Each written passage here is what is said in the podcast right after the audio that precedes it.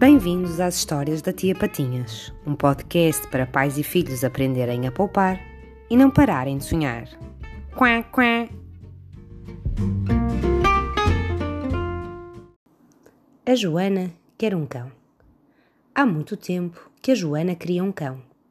Não tinha irmãos e não tinha com quem brincar quando estava em casa. Os pais nem sempre podiam brincar e então ela lembrou-se: Oh, e se eu tivesse um cão? Seria tão bom. Podíamos brincar, passear.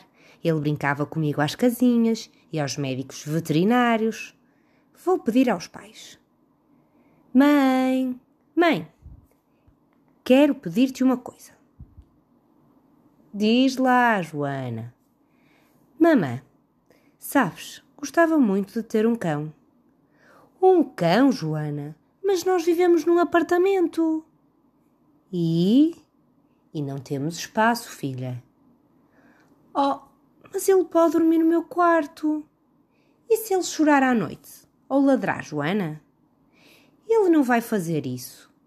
Mas, Joana, o cão não come a nossa comida e também precisa de ir ao médico.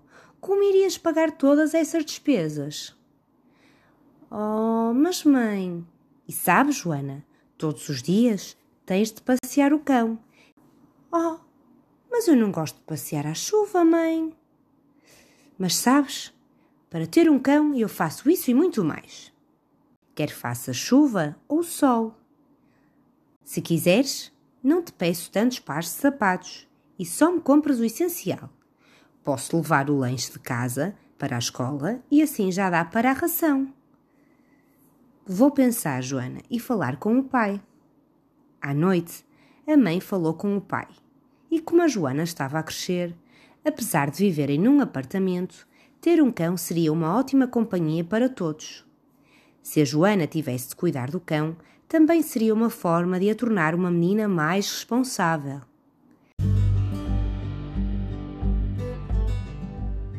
Passados alguns dias, os pais levaram a Joana a um sítio muito especial, um abrigo de animais. Lá havia gatos, cães e até alguns coelhos. A Joana ficou encantada, mas sabia que só podia levar um animal. Olá, Joana, estás boa? A mãe disse-me que gostavas muito de ter um cão. Mas para o levares tens de me prometer que vais ser uma menina muito responsável e carinhosa. A Joana brincou com muitos, mas um rafeiro de pelo castanho e patas às pintas foi o que mais chamou a atenção da Joana. Era calmo e meigo e adorava quando a Joana lhe atirava a bola para apanhar. A Joana chamou-o de escudo, porque sabia que ele seria sempre o seu amigo e guardião. Para espanto da mãe, o inverno rigoroso chegou e nunca pediu para que fossem os pais a passeá-lo, e só de vez em quando é que se esquecia de preparar o lanche para levar para a escola. Sabem, as crianças estão sempre a testar-nos, por isso os exemplos de poupança e compromisso são dados dia a dia.